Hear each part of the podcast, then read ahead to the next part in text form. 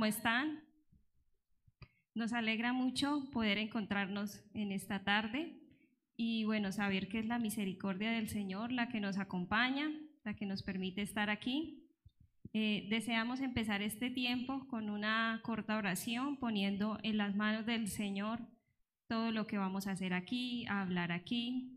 Y bueno, la hermana Erika nos va a acompañar en esa oración. Padre Celestial, te damos gracias infinitamente, Señor, porque nos has permitido encontrarnos en esta tarde, reunirnos entre hermanas, Señor, para aprender de ti, tu enseñanza. Te pedimos que nos des sabiduría, entendimiento, para llevar a la obra, Señor, lo que tú quieres que hagamos como esposas. Te pedimos que, nos enseñes a, a tomar gran valor sobre el mandato del respeto hacia nuestros esposos para que podamos ser esas mujeres sabias y poder también ser instrumentos y buen testimonio para aquellas que pues que están empezando en este en este proceso, Señor, como es el matrimonio.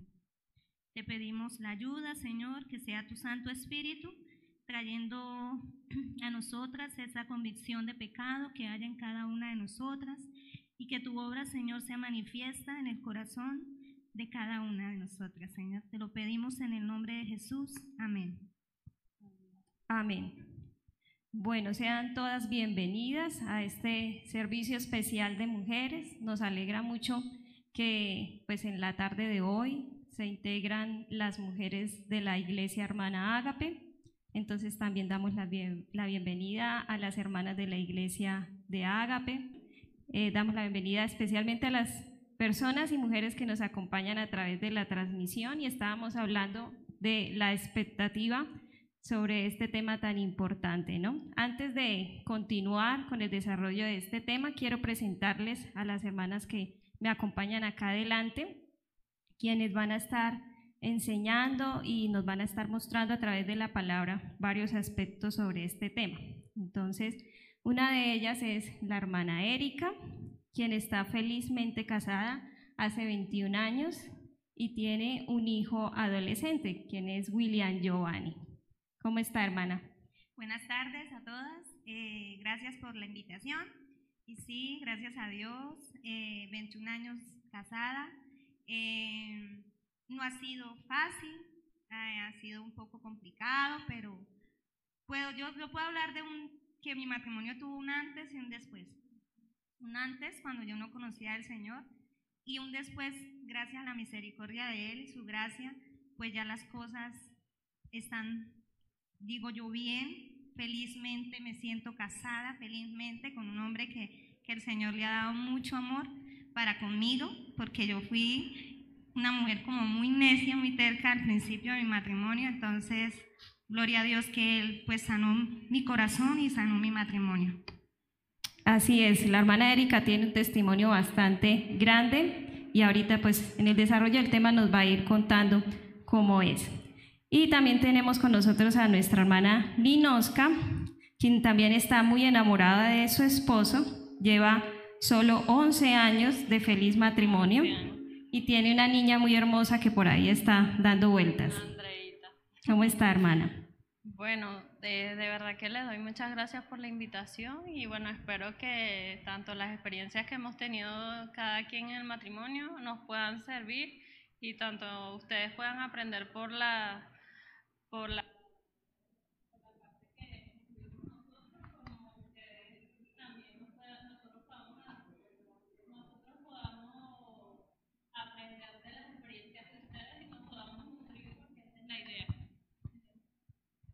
Esa es la idea, que tengamos un enriquecimiento sobre este tema y que podamos adquirir herramientas que nos ayuden a cada día a ser mejor. Bueno, así es. La hermana Ninoska también tiene un recorrido, pues no solamente en su matrimonio, sino que Dios le ha permitido ser un instrumento de ayuda y de bendición para varias parejas. Entonces, bueno, aquí a mi otro lado tengo a nuestra hermana Jennifer, quien pronto estará de aniversario. Algunos recuerdan su boda porque estuvieron presentes acompañándola, ya que ella se casó pues, en la iglesia El Faro. Eh, y está casada con, felizmente casada con el hermano Juan, y ellos dos sirven en la iglesia Ágape. ¿Cómo está, hermana Jennifer? Eh, buenas tardes a todas. Eh, bueno, pues agradecida con Dios de estar aquí. Hace rato que no compartía con ustedes en una reunión. Y bueno, como dice Chan, sí, ya ahorita el 28 cumplo tres añitos de casada con Juan y pues muy agradecida con Dios porque pues me permitió como entrar a este, esta travesía del matrimonio conociendo su diseño, ¿sí? Entonces eh, soy testigo de que es de gran ayuda eh, entrar al matrimonio conociendo esa verdad, ¿sí? De cuál es el diseño de Dios para el matrimonio. Entonces agradecida con Dios de este tiempo y bueno, con Dios también de mi esposo que es un hombre muy paciente y amoroso conmigo. Bueno, así es. Y aquí estoy yo, su servidora, Chantal, quien es la de más larga experiencia en el tema, ¿no? Llevo 10 meses de casada, casi 10 meses de casada con el hombre más feliz de la tierra, que es el hermano Félix. Y pues bueno, ha sido también una travesía y un proceso de crecimiento en el Señor. Bueno, también quiero resumirles que durante todo este año hemos estado tocando pues varios temas a través de la serie de la Consejería Bíblica. Entonces, las personas que nos están viendo o las que por primera vez nos visitan en esta reunión pueden enterarse que hay varios eh, temas que pueden consultar en nuestras redes. Temas como eh, los fundamentos de la Consejería Bíblica, Consejo Bíblico para Mujeres casadas con esposos inconversos, también tuvimos una reunión bastante provechosa en eso. Consejo Bíblico para Mujeres Solteras y Consejo Bíblico para la Maternidad y la Crianza. Entonces, si desean nutrirse en esos temas, tenemos en nuestras redes, en Facebook, en YouTube y de manera pues personal me pueden pedir eh, documentos o libros y yo les puedo ayudar pasándoles eh, sobre esos temas. Y como ya pues hemos estado tratando de mostrar desde el comienzo, vamos hoy a hablar sobre aconsejando a mujeres con conflictos en el matrimonio. Entonces es algo que esporádicamente ocurre en los matrimonios, ¿verdad? es algo que ocurre siempre. Entonces es una bendición poder hoy tratar ese tema. Y nuestro texto base es Efesios 5 del 21 al 33. Creo que tiene mucho volumen el micrófono. Está. Gracias. Efesios 5 del 21 al 33. Pueden buscar ahí en sus Biblias. Y les quiero contar que este es uno de los pasajes que tiene más revelación sobre el diseño del matrimonio. Voy a leerles solo el versículo, versículo final, que es el 33. Y dice así, por lo demás, cada uno de vosotros ame también a su mujer como a sí mismo, y la mujer respete a su marido. Entonces vamos a tener en mente este pasaje, especialmente este versículo, versículo 33, porque allí vamos a encontrar una maravillosa verdad que nos va a dar luz sobre este tema de los conflictos. Pueden colocar un separador ahí en, el, en la Biblia y tener presente este versículo, vamos a estarlo leyendo y meditando en el transcurso de la enseñanza. Bueno, ahora sí entrando al tema, entonces como ya lo mencionamos, vamos a hablar sobre los conflictos en el matrimonio y es algo muy común estar a veces eh, en posición de observadores o en medio de un conflicto, ¿no? Nuestra sociedad eh, discute por esto y por todo. Nuestra sociedad Estamos envueltos en una sociedad donde siempre hay como diferencias de posiciones, de argumentos, de expectativas y así se desatan los conflictos. Pero en el plano de los matrimonios, los conflictos constituyen una amenaza directa contra la unión de la pareja, ¿cierto? A tal punto que las parejas que no saben solucionar los conflictos, afrontarlos, pueden llegar al divorcio. Entonces, esto es una realidad y quiero saber qué piensan nuestras hermanas acerca de lo que acabo de mencionar, los conflictos en el matrimonio y la realidad que hay en nuestra sociedad, hermana Jennifer. Bueno, como dice Chan, pues totalmente cierto, ¿no? Que en medio del matrimonio eh, vamos a pasar por conflictos con nuestra pareja. Entonces, quiero empezar compartiéndoles acerca de, ese panorama nacional que tenemos en cuanto al matrimonio y la vida en pareja. Entonces, según la Superintendencia de Notariado y Registro, en el año pasado, el 2020, se registraron 34.525 matrimonios y 16.554 divorcios, eso es casi el 50%, ¿sí? Esto nos quiere decir que de 10 matrimonios, 5 terminaron en divorcio, ¿sí? Y pues realmente es algo triste, ¿cierto? Sí, es una realidad muy triste y muy preocupante. Aún dentro de la iglesia cristiana es una amenaza que se percibe muy de cerca, el divorcio. Y quiero recordarles algo que decía el apóstol Santiago en su carta, en Santiago 4.1, Santiago exhorta al pueblo de Dios acerca de los conflictos. En forma de pregunta él decía, ¿qué es lo que causa las disputas y las peleas entre ustedes? ¿Acaso no surgen de los malos deseos que combaten en su interior? Aquí Santiago está dando una respuesta, ¿no? A través de esa retórica que es hablar en forma de pregunta, ¿no? Entonces él nos está diciendo un porqué de los conflictos. Pero yo quiero saber qué dice la gente, por qué se divorcian las parejas, hermana Ninosca. Efectivamente, las parejas se divorcian más que todo por los malos deseos del corazón, el pecado. Eh, pero el mundo no lo comprende claramente como el pecado, sino que ellos ven simplemente la maldad y la maldad en sus corazones y solo, solo hablan de las circunstancias, de lo que le pasa, de lo que le sucedió, de las expectativas que te, que tenían y por circunstancias como la, infidelidad, la incompatibilidad de personalidades o abuso, bien sea verbal, físico, ya de una vez eh, buscan, buscan la salida más fácil y no se acuerdan del compromiso que adquirieron y no están dispuestos ni a buscar ayuda ni, ni nada. Entonces la solución que buscan es la más fácil, que ellos piensan que es la más fácil, en realidad. Ellos piensan, pero en realidad eso, eso trae muchas consecuencias que, que eso marcan toda, por, por toda la vida. Así es, entonces pues el mundo en general no ve realmente esta situación como el pecado del hombre, sino son circunstancias que pasan, no nos entendimos, no supimos llevar la situación, nos fue mal en esta área, lo uno y lo otro, pero pues ¿qué ha conducido todo esto? El buscar la salida fácil, hermana Erika. Sí, pues desafortunadamente el aumento de, divorcios ha desencadenado que pues las parejas tomen la decisión muchas veces de irse a vivir eh, en unión libre, porque ya eso como que, como dice la sociedad, no, eso ya está como, como pasaba a la antigua, ¿no? Eso ya como que era de antes. Y ahorita como que es mejor vivir así, y si no funcionan las cosas, pues nos separamos y ya. Entonces, desafortunadamente muchas parejas piensan eso y por eso es que los divorcios van en aumento cada vez más.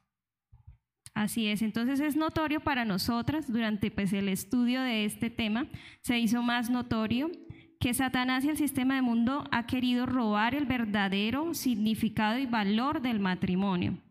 Y es ahí donde precisamente pues nosotras, las mujeres que anhelamos redimir, fortalecer los matrimonios, ya sea que estemos casadas o que podamos ser instrumentos de consejería para una mujer que está casada, pues nosotras podemos detenernos y revisar esto, el valor, el significado del matrimonio. Entonces nuestra hermana Jennifer nos va a hablar sobre eso. ¿Cuál es el verdadero significado del matrimonio?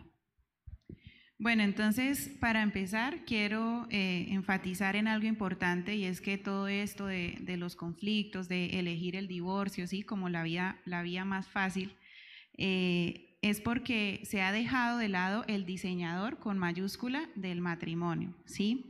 Entonces, ¿qué ha ocurrido? Que se ha redefinido y se ha distorsionado el diseño del matrimonio, ¿sí? Entonces, eh, quiero hacerles una pregunta. Eh, ¿Alguna de ustedes alguna vez ha comprado un mueble que viene para armar? ¿Alguna vez ha comprado alguno? Yo sí, bueno, Chan también, algunas de ustedes. Entonces, normalmente llega una caja a nuestra casa eh, llega con cada parte y acompañada de lo necesario para armar viene un manual, ¿sí? O como una guía de instrucciones y le da uno el paso a paso de cómo armar ese mueble, ¿sí? Para obtener como el resultado final que es el que queremos. Entonces, ¿qué pasa si la persona que va a armar ese mueble eh, obvia esas instrucciones y simplemente coge cada parte y empieza ahí a tratar de armarlo? ¿Qué va a ocurrir con eso? No lo va a armar bien, ¿qué otra cosa puede pasar? Le pueden sobrar partes, ¿qué otra cosa? Exacto, o sea, se estresa porque en medio de, su intento de hacer eso ahí como no va a poder. Entonces, para muchos puede resultar ser una tarea muy difícil, si logra, muy difícil, o imposible, ¿sí? Porque dicen, no, ya no puedo con esto y pues no lo hacen, ¿sí? Y en medio de eso, pues si es muy impaciente o algo así, pues hasta puede botar las cosas, bueno, ¿sí? Entonces no va a resultar muy bien. Entonces, con esta ilustración yo quiero como decirles que con el matrimonio no es, o en cierta manera es, no es diferente, ¿sí? Porque si nosotras queremos armar un matrimonio, ¿sí? Conforme al manual de instrucciones, pues tenemos que ir a Dios, ¿sí? Porque Él fue quien ideó ese matrimonio, el matrimonio, y además de eso nos dejó las instrucciones para saber cómo llevar un matrimonio, ¿sí? Entonces, em, quiero como animarlas, invitarlas en este tiempo que vamos a estar hablando de este tema, a que nuestra idea del matrimonio sea renovada, ¿sí? Sea em, reafirmada para las que ya conocen el, diseño o en el caso, o puede que ocurra el caso de que tenga que ser cambiada, ¿sí? Entonces que nos dispongamos para eso. Eh, que seamos hoy tomando la decisión de que no sean nuestras experiencias, las experiencias de otros, em, la perspectiva de la sociedad, ¿sí? Quienes sean o lo que quienes sean que nos estén definiendo el matrimonio, y pues bueno, en caso de las que ya estamos casadas, que sea, no permitamos que sea eso quien lo guíe, ¿sí? Sino que podamos hoy disponernos a aprender a vivir eh, para Dios en esta área tan importante, ¿sí? Que es el matrimonio. Así es, entonces esta ilustración es un ejemplo muy claro para examinarnos si realmente nosotros hemos armado el matrimonio a nuestra manera o hemos estado buscando la dirección del Señor. Y podemos hoy reconocer una realidad y es que necesitamos ser afirmadas en la verdad del diseño del matrimonio. Entonces, quiero que nuestra hermana Jennifer nos hable de cómo surgió el matrimonio, qué dice la Biblia al respecto. Sí, bueno, entonces, eh, como ya hemos mencionado, el matrimonio fue idea de Dios, ¿sí? No fue la sociedad quien inventó el matrimonio. De hecho, fue Dios quien ofició la primer boda, ¿sí? como conocemos de, la historia de Adán y Eva. ¿sí? Esa la encontramos en Génesis 2, del 22 al 24. Entonces, Dios hizo al hombre una ayuda idónea, ¿sí? Y pues él eh, deja como ahí en su palabra de que se unieran para que fueran una sola carne. ¿sí? Esta frase la vamos a estar analizando y es muy importante. Entonces, em, fue Dios quien estableció el matrimonio, fue Dios quien hizo a Eva, ¿sí? Y fue Dios quien trajo, eh, le trajo a Adán a Eva, ¿sí? Fue Dios quien los unió. Entonces, quiero que empecemos eh, en esto como teniendo en mente que la idea del matrimonio es de Dios, ¿sí? No de la sociedad. Fue Dios quien lo estableció. Y entonces es Dios el que quiere que conozcamos realmente y vivamos esa perspectiva correcta del matrimonio. Vamos a desmenuzar un poquito eh, los conceptos que la Biblia habla sobre el matrimonio, ¿no? Como el que acabamos de mencionar de Génesis 2, 22, 24, donde se habla de que Dios le dice a Adán, que sea una sola carne con Eva. Entonces, ¿qué significa eso de ser una sola carne, hermana Jennifer? Bueno, o sea, tanto en el Antiguo Testamento como en el Nuevo Testamento vemos esta verdad, ¿sí? En Génesis, en Mateo, en Efesios encontramos eh, esta, esta frase, por esto dejará el hombre a su padre y a su madre y se unirá a su mujer y los dos serán una sola carne, ¿sí? Entonces, bueno, les voy a estar pasando por acá esta bolita de plastilina, la pueden ir rotando para entender un poco mejor este concepto de de unirse, ¿sí? Del verbo unir. Entonces, Esta palabra, este verbo unir, en el original hebreo tiene un significado muy interesante, ¿sí? El significado es de una auténtica fusión. Hace referencia a algo que una vez unido no se puede separar, ¿sí? Entonces ahí, bueno, se están rotando esa bolita y eh, ven pues que está ahí como una mezcla de dos colores, ¿no? Entonces, eh, ¿ustedes serían capaces de entregarme las dos barras originales que yo usé para mezclar esa bolita? de dos colores.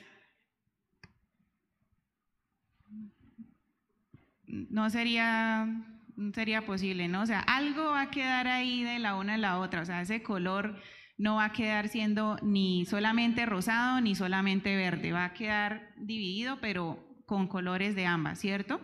Entonces, este es el significado, o sea, es algo que una vez unido, que una vez fusionado, no se puede separar, ¿sí? Y, eso es lo que Dios eh, quiere transmitirnos hoy a través de eso de se unirán y serán una sola carne, ¿sí?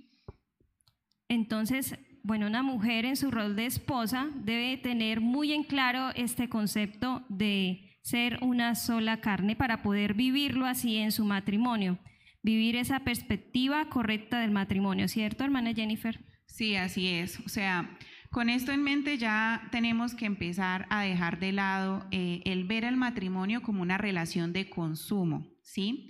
Sino eh, una relación de consumo, bueno, para eh, definirla, que es, sería una relación en donde yo quiero que mis, mis intereses personales sean satisfechos, y dejo de lado los intereses del el cónyuge y los intereses de Dios mismo, ¿sí? Entonces, así no debemos ver el matrimonio. Más bien, la Biblia, Dios nos anima a que nosotras veamos el matrimonio como un pacto, ¿sí? Como un pacto eh, inquebrantable.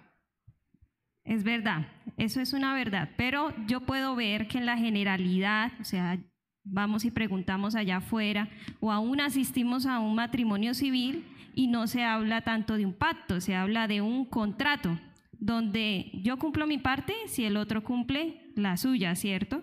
Entonces, queremos que necesitamos pues ahondar un poquitico más en qué significa eso de un pacto en el matrimonio.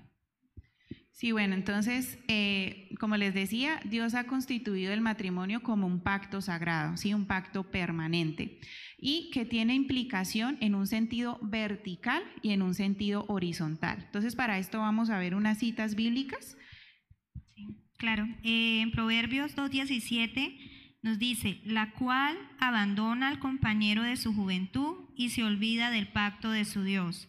Y Malaquía nos enseña, 2.14 nos dice, más diréis, ¿por qué? Porque Jehová ha testiguado entre ti la mujer de tu juventud, contra la cual has sido desleal, siendo ella tu compañera y la mujer de tu pacto. Entonces, bueno, en el versículo de Proverbios 2.17 vemos el sentido vertical, ¿sí? Porque se nos habla de que se olvida del pacto de su Dios. Entonces, eh, primeramente es un, compromiso vertical porque es un compromiso que hacemos delante de Dios, ¿sí? Y en el texto de Malaquías 2.14 vemos el sentido horizontal, ¿sí? Que es el compromiso o ese pacto que se establece entre la esposa y el esposo, ¿sí? Que es el sentido horizontal.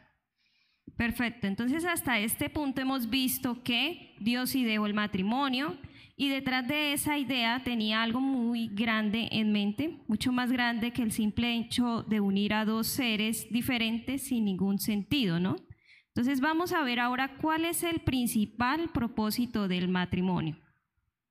Sí, esto, bueno, así como dice Chan, Dios tenía algo grande y, y muy importante en mente, sí, al momento de crear el matrimonio. Eh, yo sé que de pronto han escuchado que algunos de los propósitos del matrimonio es fructificar la tierra, ¿sí? Eh, proporcionar compañía al cónyuge, eh, también ayuda al cónyuge, ¿sí?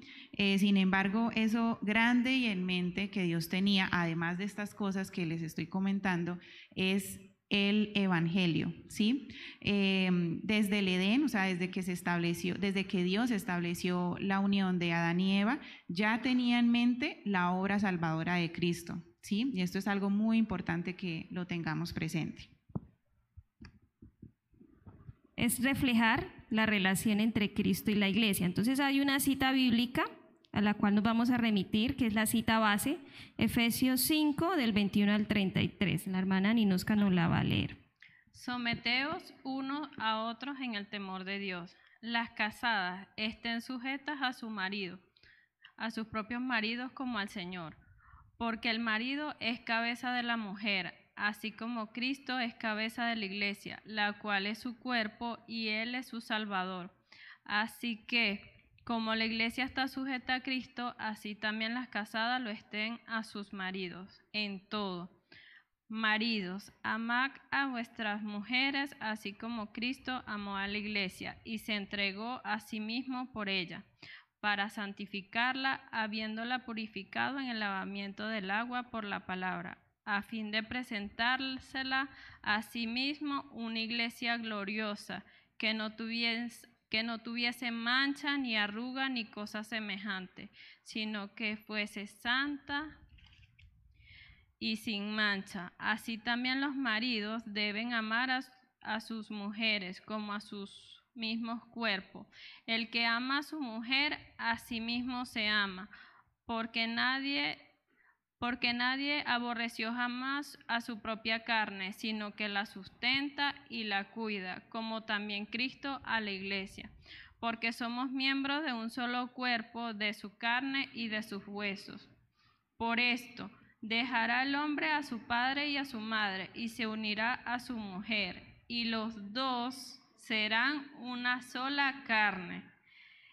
Grande es este misterio, mas yo digo esto respecto a Cristo y la iglesia. Por lo demás, cada uno de vosotros ame también a su mujer como a sí mismo, y la mujer respete a su marido.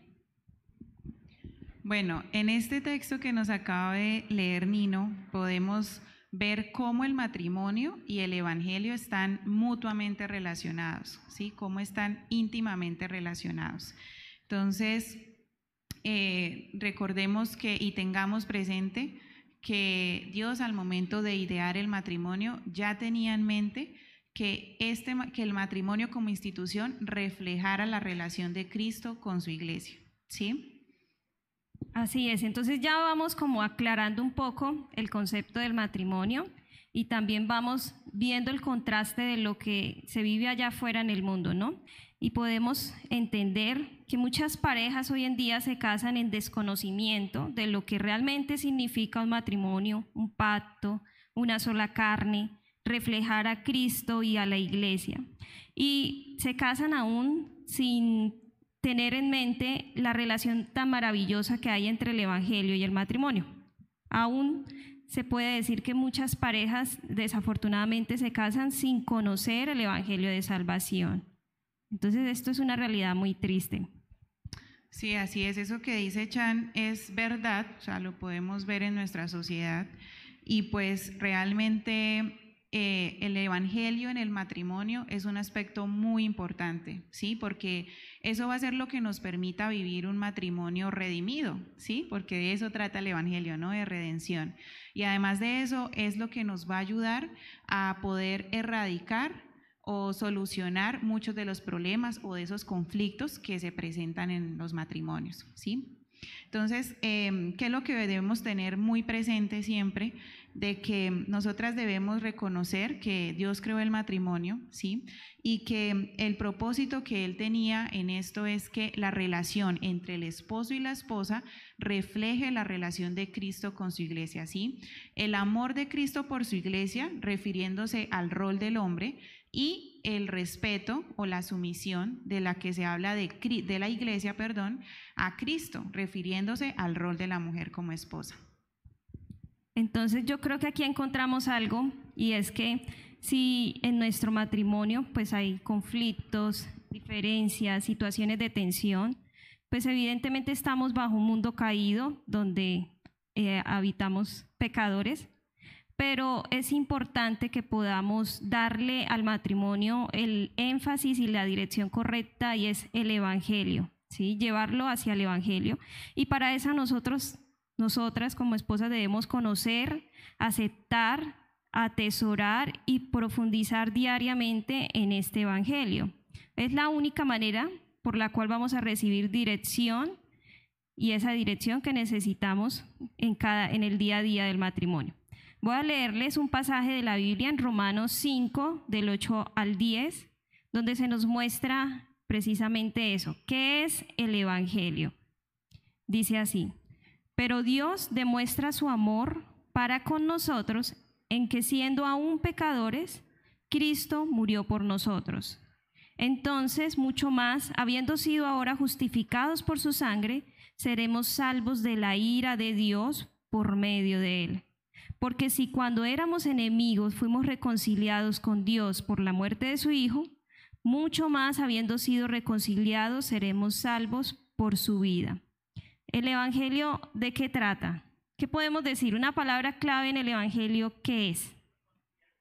Reconciliación. Así es. Entonces, si el Evangelio es reconciliación y es la, la, buena noticia y el plan que Dios nos regala gratuitamente, nosotras como esposas vamos a persistir en nuestros conflictos matrimoniales y hemos recibido reconciliación con Dios, nosotros vamos a persistir eh, enfocadas en, en conflictos y es que es como yo digo y es a mi manera y si no, entonces no.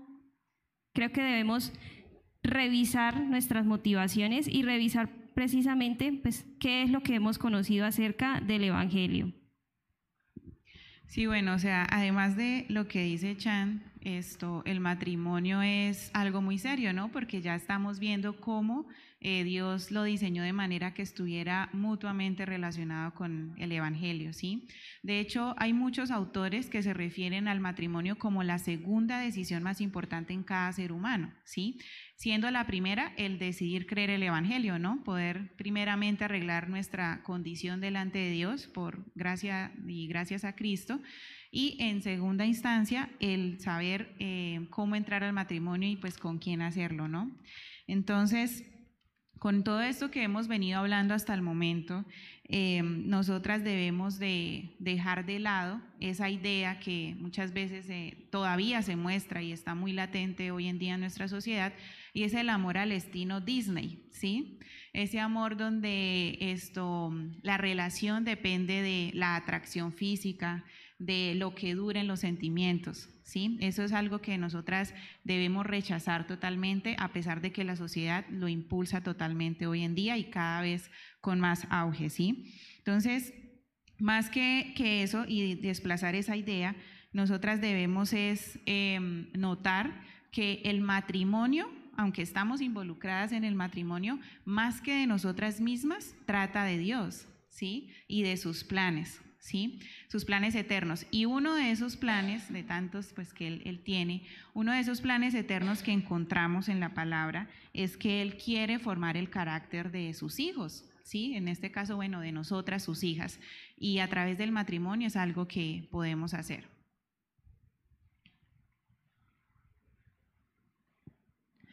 Bueno, entonces esto, con lo que acabe de decir, eh, significa entonces yo creo que todas están familiarizadas con el tema de santificación, ¿no? Que encontramos en la Biblia. Eh, esto significa el, que el carácter del Señor Jesús sea reproducido en nosotras, ¿sí? Que nosotras podamos reflejar ese carácter. Eso es la santificación. Y eso es lo que Dios quiere en nuestro matrimonio. O sea, más que nuestra felicidad, Dios quiere que nosotras seamos santificadas a través del matrimonio. Entonces, eh, ¿Por qué? Porque esto es lo que vemos, si recordamos el pasaje ahorita en Efesios, donde se nos dice que el Señor Jesús eh, está lavando a su iglesia por medio de su palabra para presentársela pura y sin mancha. Entonces, esa es una de las cosas, recordando que nosotras como esposas estamos en ese papel de iglesia, ¿sí? comparándolo con el matrimonio, pues nosotras estamos eh, por medio del matrimonio llamadas a ser santificadas, ¿sí? a ser lavadas por la palabra, a crecer cada vez más en reflejar el carácter del Señor Jesús.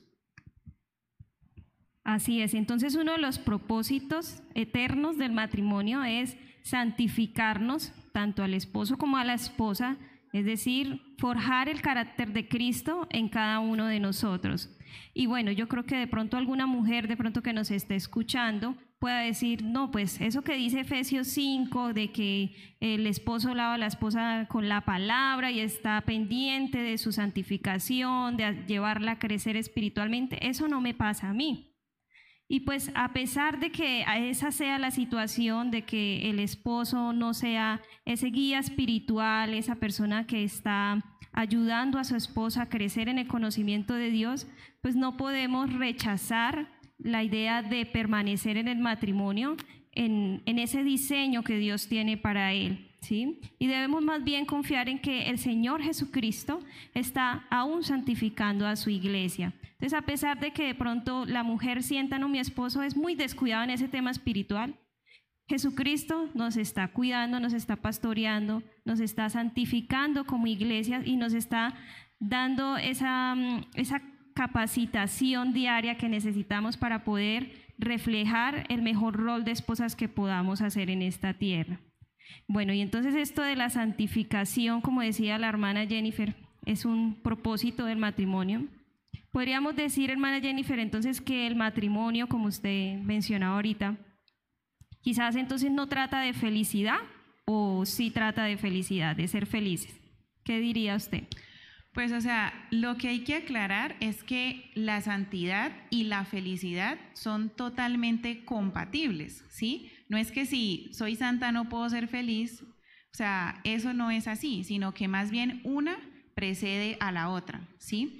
Porque a medida que nosotras somos santificadas, recordemos que el fruto del Espíritu Santo eh, va a ser reproducido en nosotras. Entonces les quiero recordar en Gálatas 5:22 que se nos dice, mas el fruto del Espíritu es amor, gozo, paz, paciencia, benignidad, bondad, fe. Entonces, leyendo este texto, eh, a medida que nosotras nos dispongamos como esposas a vivir el diseño de Dios, a vivir para nuestros esposos, para Dios en esta área, pues el Espíritu Santo nos estará ayudando a ejercer nuestro rol como esposas y en la medida que vamos haciendo eso, Él también va a estar dándonos de su gozo, ¿sí? ¿Quién es el que imparte gozo en, la vida del cristiano? El Espíritu Santo. Por eso es que una mujer que está casada y... Eh, su fundamento, su motivación es el Señor, puede decir que está felizmente casada, ¿sí? No es hipocresía, no es por aparentar, ¿no? Como de pronto aquí decían las hermanas, yo estoy felizmente casada. Es, no es un cliché, sino es una verdad, porque es el Espíritu Santo el que las está llenando de ese gozo, mientras las santifica a través de los conflictos, de las pruebas, de las situaciones diarias. Bueno, y vamos a hablar ahora acerca de los deberes o el deber, uno de los deberes de la esposa, que es muy importante y que tiene que ver con este proceso de ser santificadas. Quiero que la hermana Jennifer nos hable de ese deber que a veces no es muy bien visto dentro de la sociedad, pero que es tan necesario cumplir en ese rol de esposas para poder llevar el diseño de Dios. Sí, así es. Bueno, a lo largo de la Biblia, en algunos textos podemos encontrar ese, ese deber ¿sí? que Dios eh, pide de nosotras. Y bueno, vamos a, a verlo en Efesios 5, del 21 al 25. hermana Nino. Someteos unos a otros en el temor de Dios. Las casadas estén sujetas a sus propios maridos como al Señor porque el marido es cabeza de la mujer, así como Cristo es cabeza de la iglesia, la cual es su cuerpo y él es su salvador. Así que como la iglesia está sujeta a Cristo, así también las casadas lo estén a sus maridos en todos. Maridos, amad a vuestras esposas, así como Cristo amó a la iglesia y se entregó a sí mismo por ella. Bueno, entonces en este texto eh, acabamos de escuchar que el sometimiento de la esposa y el recíproco entre esposos está fundamentado en el temor de Dios, ¿sí? Lo vemos empezando el texto, versículo 21 dice, someteos unos a otros en el temor a Dios. Vemos que antes de hablarnos a las esposas, está hablando a los cristianos, dice unos a otros. Entonces, primero, eh, tener presente que esto no es solo algo que se nos demanda por entrar al rol de esposa, sino que antes de ser esposa nosotros somos cristianas y una vez hemos creído el Evangelio, nos convertimos en hijas de Dios. Y el sometimiento unos a otros se nos demanda, o Dios lo muestra en su palabra, que se le pide a todo cristiano, ¿sí? incluyendo hombres y mujeres. Entonces, esto teniéndolo en mente de que es en esa, en esa motivación de agradar a Dios que nosotras podemos someternos a nuestros esposos, ¿sí? Entonces, hay un pasaje también que es, la verdad es uno de mis pasajes favoritos en toda la Biblia, donde podemos encontrar en qué manera podemos nosotras someternos a nuestro esposo. Eh, básicamente es considerando los intereses de nuestro esposo antes que los nuestros, ¿sí? Y eso lo vemos en Filipenses 2.4, donde nos dice, no mirando cada uno por lo suyo propio, sino cada, sino cada cual también por lo de los otros. Entonces, Aquí este texto, si lo recuerdan, eh, nos está hablando es de Cristo y de cómo Él hizo esto, ¿sí? De cómo Él, siendo igual a Dios, no estimó eso eh, como cosa que aferrarse, sino que antes se despojó de eso, se humilló, ¿sí? Eh, se hizo hombre y por nosotros hizo eso. Entonces, vemos que este es un ejemplo de Cristo mismo para nosotras en cómo es ese sometimiento, ¿sí? Porque Él es ejemplo a nosotras porque Él se sometió al Padre, ¿sí? Él fue a la cruz porque esa era la voluntad del Padre y eso nos muestra ese sometimiento que eh, Dios Hijo tuvo a Dios Padre. Y ese es el ejemplo que debemos tener en mente en que el cumplir con este deber de someternos a nuestros esposos es como esa oportunidad también, ese privilegio de poder mostrar parte del carácter del Señor Jesús. Así es, entonces Muchas gracias a la hermana Jennifer por recordarnos la esencia y el verdadero significado de lo que es el matrimonio bajo el diseño establecido por Dios. Yo creo que esto nos ayuda a sacar muchas mentiras de nuestra mente, de nuestra cabeza, que han sido infundidas por el sistema, por el mundo, aún hasta por la tradición familiar y nos enseñan que no se deje mi hijita, responda de la misma manera, ¿sí? Tantas cosas y dichos que, que nos enseñan eh, que están incorrectos y que pues debemos examinar realmente bajo esta verdad de la verdadera esencia y significado del matrimonio. Bueno, entonces vamos a continuar con el segundo punto. Apenas vamos hacia la mitad de, de este tema que es muy denso, pero muy importante. Y vamos a hablar acerca del reto del matrimonio. Porque, bueno, durante toda la historia de la humanidad, hemos escuchado y hemos siempre sabido que el matrimonio ha, recibido conflictos. Siempre, siempre han estado bajo esa eh, tendencia de que los matrimonios hay conflictos, pero pues últimamente, como ya mencionamos al inicio de la enseñanza, eh, todo esto ha desencadenado un alto índice de divorcios. Antes los matrimonios eran más duraderos y se decía, no, la mujer aguantaba más, el hombre aguantaba más, y los matrimonios duraban hasta la muerte. Pero precisamente pues hoy nos inquieta eso, que los matrimonios eh, ya están llegando cada vez más al hecho del divorcio. Y pues podemos eh, ver dentro de todo esto que las personas han perdido el sentido de la responsabilidad, el deber, la vergüenza, y son como individuos que no quieren madurar, que viven en su egoísmo y en su adultocencia.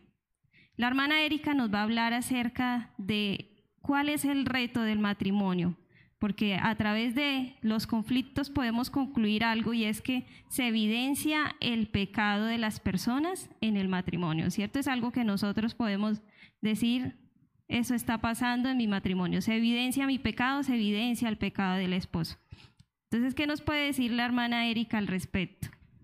Eh, claro que sí, hermana. Eh, el matrimonio es como, o él pone como un espejo frente a nosotras, ¿no? Y nos empieza a mostrar esos defectos que tenemos de carácter, nos lleva a, sentirnos como, como, sí, como, como ya como despertando a que somos seres imperfectos y que nosotros hay muchas cosas que debemos llevar a Cristo, llevar a Dios. Entonces, Él empieza a mostrarnos nuestra impaciencia, eh, nuestro orgullo, nuestra falta de perdón, eh, nuestra a veces falta de amor, eh, sí, tantas cosas que tenemos en nuestros corazones.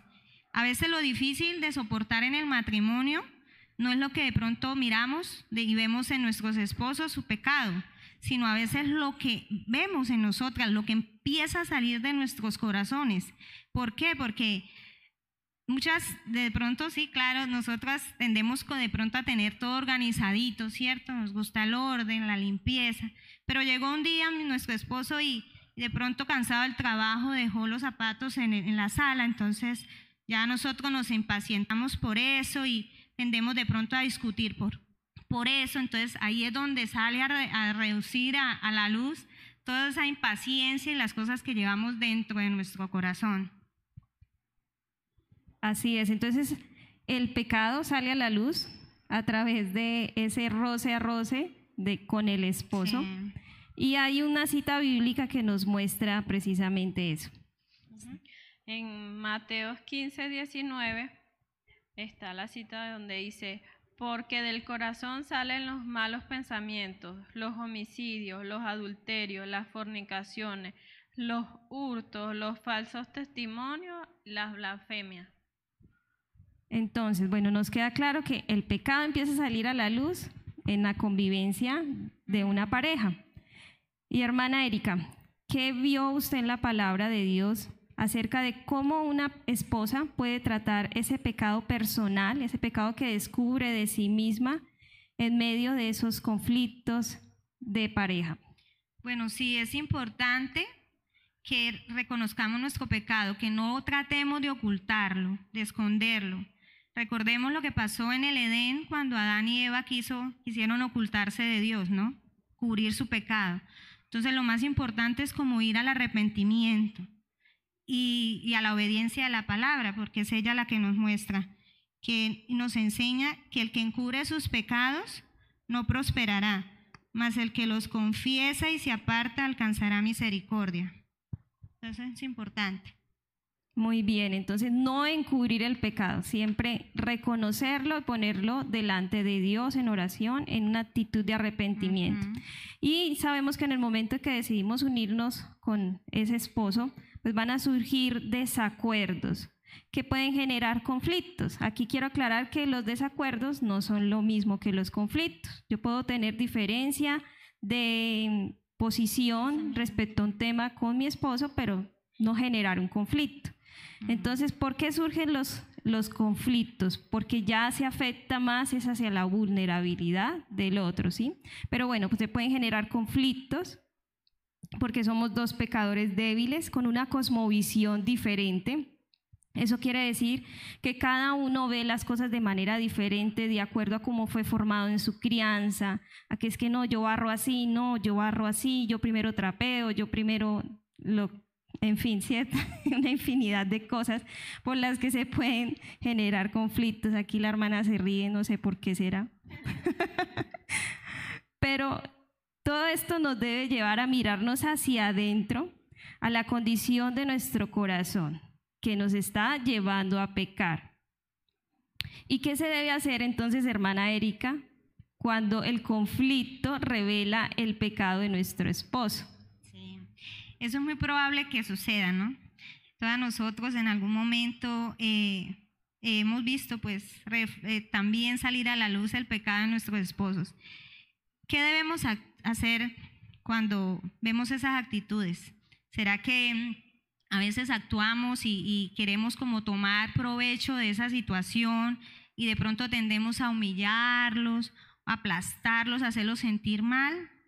¿O más bien eh, reflexionamos, pensamos que Él es un ser pecador como nosotras y que comete errores y más bien lo llevamos a, y, así, a, reconocer con amor tiernamente de que, de que ha cometido algo, de que está fallando y que, y que no debemos nosotros abusar de ese conocimiento porque recordemos que, que así como Dios nos ha concedido el perdón a través de Cristo, también se lo está concediendo a Él. Entonces debemos perdonar así como Cristo nos ha perdonado. perdón, eh, vamos a Efesios 4, 31, 32, hermana Jenny. Sí, eh, bueno, Efesios 4, 31 al 32 nos dice, quítense de vosotros toda amargura, enojo, ira, gritería y maledicencia y toda malicia. Antes, sed benignos unos con otros, misericordiosos, perdonándoos unos a otros, como Dios también os perdonó a vosotros en Cristo. Bueno, entonces ya vimos cómo manejar nuestro pecado, cómo manejar un poquito pues el pecado de nuestro esposo, no aprovecharnos de eso, sino conceder esa misma misericordia que nos se nos ha sido concedida a través de Cristo. Y queremos ahora saber un poco, hermana Erika, sobre cómo manejar los conflictos que se viven en medio de una pareja de esposos. Bueno, sí, muchas veces tendemos a solucionar los conflictos, los problemas en nuestra prudencia, con nuestras propias fuerzas, a nuestra manera. Y eso es algo imposible de hacer. Solo lo podemos, podemos encontrar esa fuerza en, en Dios. El conocimiento de Él a través de su palabra nos dará pues la respuesta a cada área de nuestras vidas, en cada momento, en cada dificultad. Debemos siempre es correr a la palabra, buscar la orientación en ella. Proverbios 16, 19 nos anima y dice, guarda los mandamientos y guardarás tu vida. Despreciarlos te llevará a la muerte. Entonces lo principal y más importante es la actitud de arrepentimiento. Eh, aún crea, así creamos que, de pronto no, no, fuimos nosotras las que cometimos los errores o el error o algo, siempre estar con esa, como con esa humildad de que de recordar siempre que somos seres imperfectos, que solo encontraremos la perfección estando ya con Cristo. Entonces, vamos siempre a actuar humildemente y a reflexionar y a meditar en la palabra para que sea ella la que nos oriente. Amén, hermana. Entonces debemos reconocer nuestro orgullo en medio de un conflicto y tratar de no evadir o autojustificarnos, ¿no? Creo que eso es algo que debemos trabajar bastante porque sale siempre a flote el abogado interno que llevamos dentro. No, es que yo, es que fue por esto, es que me pasó esto y lo uno y lo otro. Entonces tratar de no auto, autojustificarnos, como eh, pues Juan 15, 5 nos dice que separados de Jesucristo nada podemos hacer. Entonces debemos más bien buscar ese abogado que tenemos, ese intercesor que es nuestro Señor Jesucristo, en lugar de tratar de nosotros defender nuestra causa, buscar a nuestro Señor en oración, en, en la comunión con la palabra, para que sea Él ayudándonos en medio de un conflicto, ya sea que directa o indirectamente estemos teniendo responsabilidad en medio de Él. Y también pues quisiera saber, hermana Erika, ¿qué encontró usted en la palabra, en la reflexión de la palabra acerca de qué es lo que realmente genera un conflicto? Bueno, sí, los, los desacuerdos y las diferencias afectan pues la vulnerabilidad de las personas, ¿no? A veces cuando vemos que las cosas no se hacen a nuestra manera, pues tendemos a enojarnos, a salirnos de control, a perder la paciencia. Eh, empieza como esa lucha de, quién tiene la verdad, quién puede más, soy yo y yo y yo, ¿no? Entonces, en la palabra encontramos en Santiago 4, 1 al 3, dice, ¿de dónde vienen las guerras y los pleitos entre vosotros? ¿No es de vuestras pasiones, las cuales combaten en vuestros miembros? Codiciáis y no tenéis, matáis y ardéis de envidia, y no podéis alcanzar combatís y lucháis, pero no tenéis lo que deseáis porque no pedís. Pedís y no recibís porque pedís mal para gastar en vuestros deleites. Bueno, entonces nos queda un poco más claro lo que pasa en medio de los conflictos que surgen cuando afectan eh, como esa parte sensible del otro, cuando el otro se siente atacado, se siente que em, de pronto vulnerado. Y em, pues en medio de esto Dios nos demanda algo y es amar y respetar, ¿no? ¿Cómo podemos amar y respetar en medio de un conflicto matrimonial, hermana Erika? Obedeciendo a Dios y su palabra. Siempre eso va, tiene, tiene que estar de primero, obedecer a Dios. tristemente muchas mujeres quebrantan este mandamiento porque pues no, no quieren someterse a ello. Eh, como dije al principio, el matrimonio no es fácil. Si fuese fácil, pues en, en la misma palabra encontramos que, que ella nos enseña que enfrentaríamos cosas, en tormentas en la vida. Entonces, si, si ese matrimonio nos está llevando a esa santificación, entonces tenemos que ser conscientes de que no va a ser fácil, de que habrán dificultades. Entonces, a veces tendemos y queremos evitar el sufrimiento. Entonces, eso nos lleva a, una falla espiritual. Frecuentemente nos mantiene en una infancia espiritual. Entonces, amar implica sufrir, implica, la, implica eh, eh, someternos a, muchas cosas, muchas veces, aunque nos duela, pero debemos siempre pensar que eso es lo que nos ha mandado el Señor. Y Él nos enseña en 1 Corintios 13, 4, 7, que el amor es sufrido, que es benigno, el amor no tiene envidia, el amor no es jactacioso, no se envanece, no hace nada indebido, no busca lo suyo, no se irrita, no guarda rencor, no se goza de la injusticia mas se goza de la verdad, todo lo sufre, todo lo cree, todo lo espera, todo lo soporta. Así es, pero hay mujeres que quizás nos puedan estar viendo a través de la transmisión que digan, no, mi matrimonio es un completo desastre, vivo en continua crisis y tensión. Todos los días es una pelea, nos levantamos peleando, nos acostamos peleando. Y ¿Será, hermana Erika, es válido para una mujer luchar por este matrimonio o ya no? Claro, claro, totalmente válido. O sea, debemos luchar. Todos los días es una constante lucha, porque todos los días enfrentaremos cosas diferentes, totalmente. Recordemos que el matrimonio es un pacto sagrado e inquebrantable. Entonces no está en nosotros decir hasta aquí y ya no más delante de Dios tenemos que entregar cuentas de nuestros matrimonios, entonces debemos luchar porque eso es lo que nos manda el Señor y debemos obedecer. Simplemente y llanamente es eso, obedecer a la palabra y a lo que Dios nos manda. Eh, dice en Lucas 9:23, y decía a todos, si alguno quiere venir en pos de, de mí, niéguese a sí mismo, tome su cruz cada día y sígame.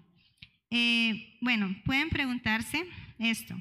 ¿Preferirían vivir una vida sin sufrimiento, en confort, permanecer en maduras en Cristo? ¿O están dispuestas a ser sazonadas por el dolor, por el sufrimiento, si mediante ello somos conformadas a la imagen de Jesucristo?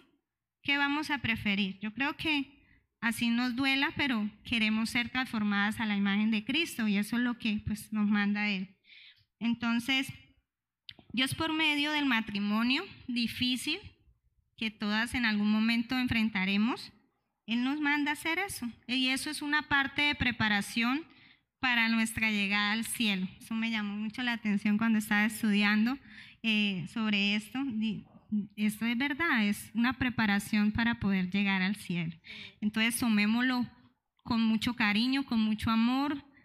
Eso es un gran consuelo que, que tenemos en que si enfrentamos problemas, pero tenemos el, el, mayor ayudador, el consolador, que es Jesucristo. Entonces Él en, el momento oportuno y preciso siempre llegará a socorrernos. Y eso se los puedo dar de, muy, de mucho testimonio de verdad. Nos enseña Colosenses 3, del 12 a 14. Vestidos pues como escogido de Dios, santos y amados, de entrañable misericordia, de benignidad, de humildad, de mansedumbre, de paciencia, soportándonos, soportándonos unos a otros y perdonándonos unos a otros si alguno tuviera queja contra el otro, de la, de la manera que Cristo os perdonó, así también hacerlo vosotros. Y sobre todas estas cosas, vestidos de amor, que es el vínculo perfecto. Bueno, entonces podemos concluir que es válido luchar por un matrimonio, porque un buen matrimonio no es algo que encontramos por ahí, ¿no? No es algo que sucede a la suerte, uy, no, yo me casé con alguien y súper bien, eso fue algo como un golpe de suerte, sino realmente es algo por lo que debemos trabajar día a día, que requiere lucha, que requiere intención por construir bajo el diseño establecido por Dios, que fue todo lo que estudiamos en la primera parte de esta enseñanza. Y bueno, acá en este punto nos falta algo muy importante por hablar respecto a los conflictos y es por qué las parejas evaden la solución al conflicto. A veces queremos como que salir corriendo, ay, no, no, no, no me hable, nos vemos, hasta la noche, chao. ¿Por qué las parejas queremos evadir el conflicto? Entonces hay algunos temores que los atacan a ellos y que nos atacan a nosotras. Hermana Erika, ¿nos puede hablar del primer temor? Eh, claro, sí señora. Eh, bueno, en los hombres ellos enfrentan un gran temor que es el desprecio. Eh, por más grandes que ellos se vean o fuertes, ellos son vulnerables, ellos son vulnerables a nuestras malas, de pronto malas palabras, esas palabras hirientes que a veces salen de nosotras. Entonces, eh, recordemos, em, bueno, el primer desprecio que nos enseña aquí la palabra se relata en, en, el libro de Esther, en el capítulo 1 de pronto muchas veces, este, muchas han tenido la oportunidad de leer el libro de Esther, ¿sí? Bueno, pero entonces vamos a hacer un breve, resumen. Bueno, en el tiempo de, Esther vivía, sí, vivía un rey que su nombre era Suero. Él un día, al tercer, al tercer año del reinado de él, él hizo un banquete y él quiso llevar a, los príncipes y personas importantes a ese banquete para pues mostrarles sus riquezas, su esplendor de su reino. Eh, después de ese banquete, él volvió y realizó otro banquete que duró siete días. En ese banquete él invitó a nobles, desde el menor al mayor. Él tenía una esposa que pues parece describir la palabra que era muy hermosa. Entonces era la reina Basti. Él en el último día del banquete, él mandó a llamar a su esposa, a la reina, y para pues mostrarle a la gente su hermosura, su belleza. Pero ella no quiso, ella no fue a ese llamado de su esposo. Entonces ella desobedeció el llamado de su esposo. Eso enojó mucho al rey. Entonces el rey temió, él y los hombres del reino temieron esa actitud de la reina, que eso fuera también como contraproducente, ¿no? que las demás mujeres Ay, perdón, olvidé que ella también hizo un banquete para las mujeres, ¿no? Entonces, que las demás mujeres se dieran cuenta como de esa, como de esa falta de, obediencia y, el respeto hacia su esposo. Entonces, eh, ese es el temor. Ellos temen mucho a esos desprecios, ese irrespeto de parte de nosotras. Eh, en Esther 1.18, 18, sí, el día, dice, el día en que las mujeres de la nobleza de Persia y de Media se enteren de la conducta de la reina, le responderán de la misma manera a todos los dignatarios de su majestad. Entonces no habrá fin al desprecio y a la discordia.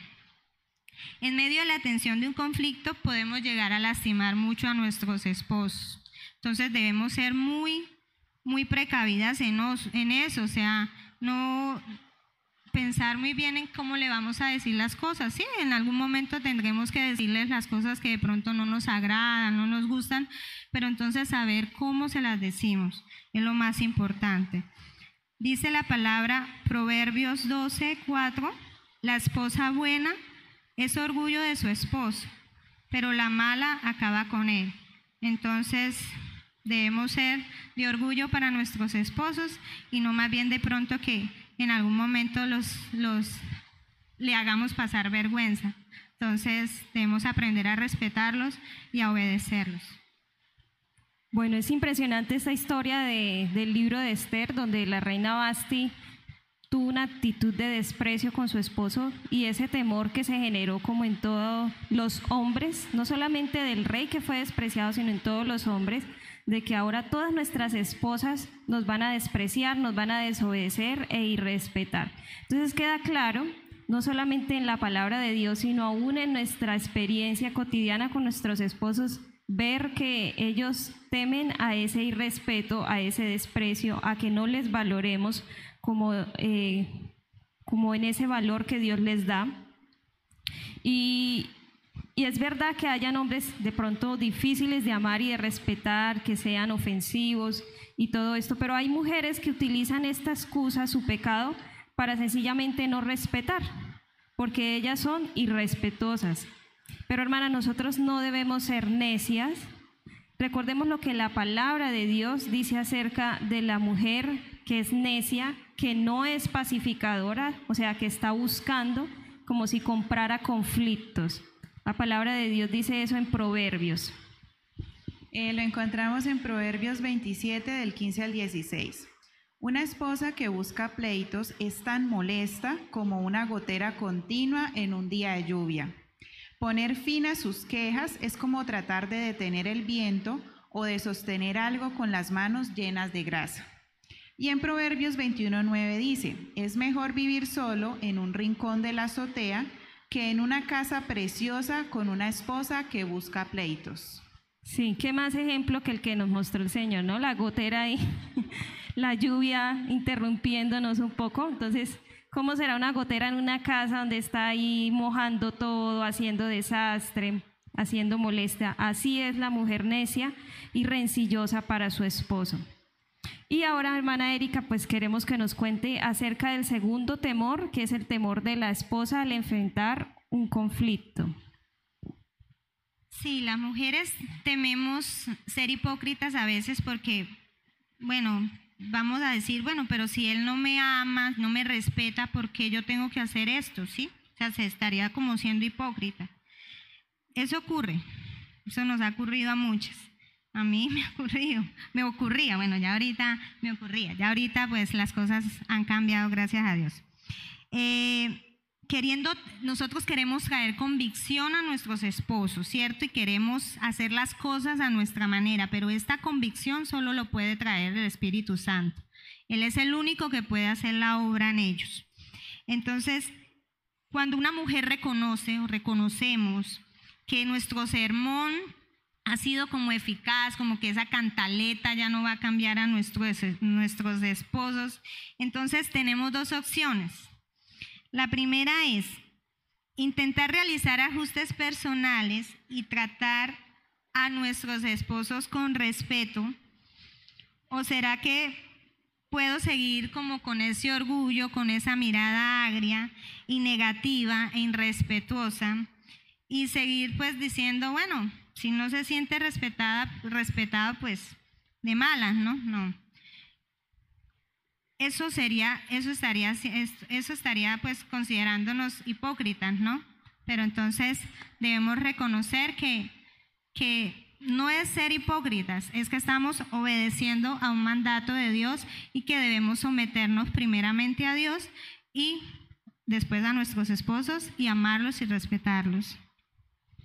Creo que ese es como el primer paso que debe vencer una mujer que realmente quiere redimir su matrimonio, ¿no? Vencer ese temor a sentirse hipócrita al tratar de actuar diferente como una pacificadora en medio del conflicto, porque pudiese decir, no, pero si él sigue igual, si no me ama, mire, lo, sigue haciendo lo mismo, me sigue fallando. Entonces, vencer ese temor de que, bueno, yo ahora voy a cambiar, voy a hacer eh, una actitud diferente y creer que eso no es hipocresía, ¿no? Quizás algunas mujeres puedan sentirse hipócritas al respetar a su esposo porque ellos verdaderamente la tratan mal. Pero de todas maneras es válido pensar en que continuar con esa actitud irrespetuosa sería como derribar con sus manos su propia casa o matrimonio, como lo dice eh, Proverbios de la mujer necia. O sea, tiene dos opciones, o continúa siendo agria, necia, mirando feo, hablando feo, o tiene la opción de vencer ese temor a la hipocresía y obedecer a Dios para poder conducir su matrimonio en esa paz que el Señor quiere brindarle. Entonces, ¿qué nos puede decir, hermana, acerca de eso que acabé de hablar eh, de la mujer necia que con sus manos derriba la casa? Eh, el respeto que merecen o mereciera a nuestros esposos no, no, no se basa en el desempeño de ellos, de cómo son ellos con nosotros, si nos tratan bien o si no, no. El respeto se basa en que Dios nos ha mandado a que lo respetemos, entonces como tal debemos obedecerlo. Además, nuestros esposos no son hijos, no, no son nuestros hijos, dejémonos de, dejemos de tratarlos como si lo fueran, porque muchas veces queremos que ellos hagan lo que nosotros queremos. Entonces, eso es, eso es un problema tremendo. Quitémonos eso de la mente. Em, dejemos que sea Dios el que, el que haga, el que haga la obra en ellos. Dejemos, quitémonos nosotras del medio, dejemos que, que Él haga la obra en ellos y veamos que lo que Él va a hacer, creamos, creamos, creamos en, en, Dios, en sus promesas y dejemos que Él haga la obra y veamos lo que Él va a hacer en nosotros, nunca perdamos en ellos, no, nunca perdamos la fe porque si perdemos la fe, entonces Luchemos por nuestros matrimonios y dejemos que el Señor haga en ellos y lidie pues con el pecado de ellos, porque nosotros en, nuestra fuerza no vamos a poder, tenemos que dejar que Dios pues trate con ellos. Amén. Entonces, primera de Pedro 3:12 dice al respecto, porque los ojos del Señor están sobre los justos y sus oídos atentos a sus oraciones. Entonces, como esposas, el Señor está atenta, atento a nuestras oraciones está viendo nuestras luchas, nuestra, nuestro propósito por querer cambiar, nuestro arrepentimiento, y Él es nuestro ayudador. ¿sí? Él está todos los días con nosotros hasta el fin del mundo. Y bueno, pues este fue el punto en el que pudimos ver el reto del matrimonio, cómo los conflictos revelan nuestra condición pecaminosa, nuestro pecado personal, cómo tratar con el pecado de nuestros esposos con misericordia, ¿cierto? Ahora vamos a ver el último punto que trata sobre el secreto para un matrimonio mejor. O sea, esta es como la respuesta a nuestras oraciones. Bíblicamente el Señor nos da muchas respuestas y nosotros encontramos una de ellas a través pues de la Biblia y de la reflexión de un libro muy bonito que se los queremos recomendar para que todas lo puedan leer. Se llama Amor y Respeto de Emerson Egerich. Y este libro trata con varios conceptos importantes del matrimonio, de los conflictos, de cómo ayudar a una pareja en medio de los conflictos. Vamos a ver tres eh, conceptos importantes que se llaman ciclo, ciclo alienante, ciclo energizante y ciclo gratificante. Para eso la hermana Ninoska nos va a ilustrar y vamos a empezar con el primer concepto. ¿Qué es el ciclo alienante, hermana Ninoska? Bueno, principalmente este ciclo trata de dos conductas impulsadas entre ellas. Es decir, cuando nuestros, cuando nuestros esposos reaccionan sin amor, entonces nosotras eh, reaccionamos sin respeto hacia nuestros esposos. Y este tipo de conducta se, se va haciendo más repetitiva y si no, y si no mm, frenamos y nos damos cuenta que estamos haciendo, eh, teniendo una actitud que no es beneficiosa para nuestro matrimonio, eso se va haciendo como el, como el círculo que están viendo que va a ser repetitivo y va a ser un círculo vicioso que se va a llamar ciclo alienante. Entonces, muchas veces nosotras como esposas eh, reaccionamos negativamente, pero con el fin de motivar a nuestros esposos a que ellos reconozcan su error y eso no, no está bien porque el fin de nosotras está siendo, o sea, o la idea que tenemos es, no es la adecuada porque lo estamos motivando de una manera errónea, que es a través de, de, del irrespeto. Y eso no, como lo explicamos anteriormente, una de las cosas que nos manda Dios es a tanto eh, respetar a unos, unos a otros y principalmente en el matrimonio respetar a nuestros esposos. Así es, entonces como pueden ver ahí en la imagen, es un ciclo. Cuando él no ama, pues la mujer no respeta, cuando la mujer no respeta, él no ama y así sucesivamente.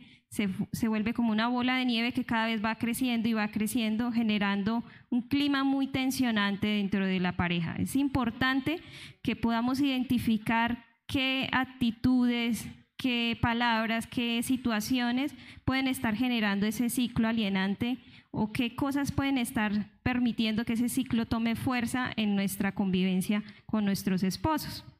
Y para eso, pues la hermana Ninosca nos va a dar un ejemplo para que podamos identificar un poco más qué es eso del ciclo alienante en medio de la convivencia de esposos. Sí, un ejemplo sería una situación de una esposa que está de cumpleaños y el esposo olvida comprarle un detalle o programarle una cena para celebrar ese día. Entonces, la esposa, ¿cómo lo vería? La esposa lo vería como esa falta de amor, ya él no me ama de una vez. Entonces, ella reacciona reclamando de una vez a gritos. Y esa sería hacia una acción de nosotras hacia él de falta de respeto.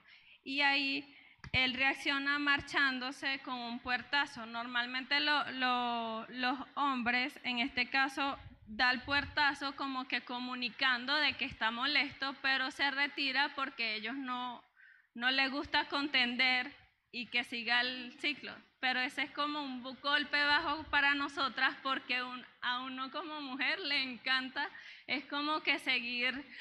Y cuando se va eso es como que algo fuerte para nosotras. Entonces, ella llama a su mamá para contarle todo lo que pasó y eso y desahogarse y decir que es un maluco, que todo lo que uno le pone al cuento y hasta le pone de más.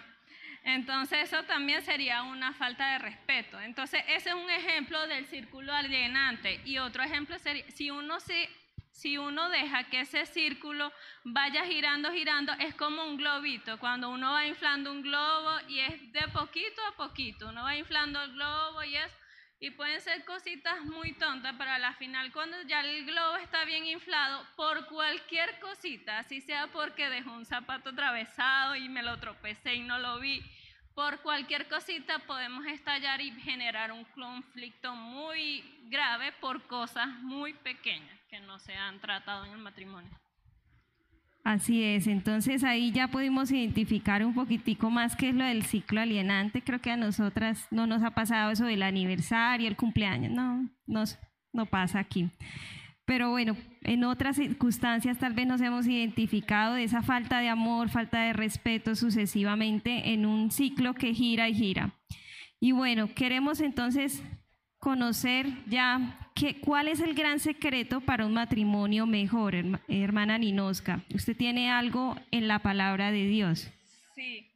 Bueno, la verdad es un secreto a gritos, porque en la palabra inclusive y lo hemos leído en cada uno de los temas que, que nos, nos expusieron nuestras hermanas.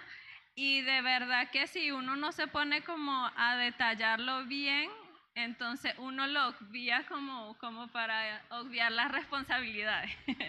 Entonces lo vemos en el versículo de Efesios 5:33, dice, cada uno de ustedes ame también a su esposa como a sí mismo y que la esposa respete a su esposo. Más explícito no puede estar. O sea, los esposos deben amar a las esposas como a su propio cuerpo y las esposas deben respetar a sus esposas. Ahí ven el vínculo entre el amor y el respeto que tiene que haber en un matrimonio. Así hemos, es. Hemos leído ese versículo muchas veces, pero en, no, no habíamos captado cómo hay esa conexión y ese lazo entre el amor y el respeto que debe ser una de las principales bases del matrimonio. Y es lo que nos llama a Dios. Bueno, entonces como el libro se llama Amor y Respeto, ya reconocemos que estas son dos necesidades primordiales entre esposos. ¿Por qué son tan importantes estas necesidades, hermana Ninosca? Más de frente. Porque yo no me... Eso. Es que no estoy acostumbrada. Eh, Primero, porque son mandamientos de parte de nuestro Señor Jesucristo, nuestro Dios. Y, y la palabra griega que Pablo usa para referirse al amor en este versículo es ágape, que significa amor incondicional. Es decir, que cuando yo vaya a dar amor no tengo que esperar algo a cambio. Es amor incondicional. Y la redacción del resto del pasaje indica claramente que el esposo también tenía, debería recibir el respeto incondicional. Entonces, entrar en este ciclo alienante es muy fácil porque es algo que, que los conflictos, como dice, como nos comentó la hermana Erika, entrar en conflicto es muy fácil en el matrimonio. Pero nosotros como ya estamos fundamentados en la palabra y tenemos varias herramientas y varias, varios versículos y en la palabra de Dios nos orienta a cómo tener una, una buena disposición entre unos a otros, en especial en nuestros matrimonios, entonces se nos, se nos hace más llevadero. Entonces, bueno, debemos aprender a evitar que este ciclo continúe girando y a tratar de frenarlo, de restarle velocidad con estas dos necesidades, pues la que nos compete a nosotros como esposas, que es la de respetar a nuestros esposos. Y para entender estos mandamientos de amar y respetar, debemos comprender algo muy importante, que es la diferencia o las diferencias que hay entre los géneros, entre el hombre y la mujer. Somos muy diferentes, ¿cierto? Sobre todo en el ámbito de la comunicación, de cómo nos comunicamos, cómo percibimos los mensajes que nos damos. Hermana Ninoska, háblenos de esos códigos diferentes que nosotros tenemos en la comunicación. Sí. Somos tan diferentes como el azul y el rosa. Cada género comunica un código diferente. Esto quiere decir que lo que yo digo no es lo que él cree que escuchó o que oyó. Y lo que mi esposo cree que oyó no tiene nada que ver con lo que yo dije. Para esto podemos tener un ejemplo. No sé si la hermana Erika puede dar algún tipo de ejemplo. Bueno, por, bueno, de ejemplo, a veces nosotros vamos al armario y decimos, ay, no tengo nada que ponerme, ¿no? Entonces, pero eso quiere dar a entender o queremos eh, darle a entender a nuestros esposos que no tenemos que estrenar, ¿no? Que, que no tenemos nada nuevo. Mientras que ellos van al closet y dicen, no tengo nada que ponerme, eso quiere decir que, que no tiene nada limpio. Entonces, somos, podemos decir lo mismo, pero con expectativas diferentes. Sí, sí, ven en el ejemplo de la hermana, los dos dijeron exactamente lo mismo. ¿verdad? De manera, pero cada uno quiso comunicar un código distinto. A pesar, entonces nosotras como mujeres algunas veces le hablamos en señas y en claves súper difíciles para, para que nuestros esposos comprendan. Inclusive, un ejemplo que siempre me dio risa es que algunas veces nosotros podemos pasar por un restaurante y que abrieron un ejemplo de pollos, ¿verdad? Pollo asado. Y pasamos y nosotros no le decimos, mi amor, quiero comer pollo. No, nosotros hablamos en código y podemos decir, qué rico, mi amor, ¿viste ese restaurante que abrieron? Sí huele rico.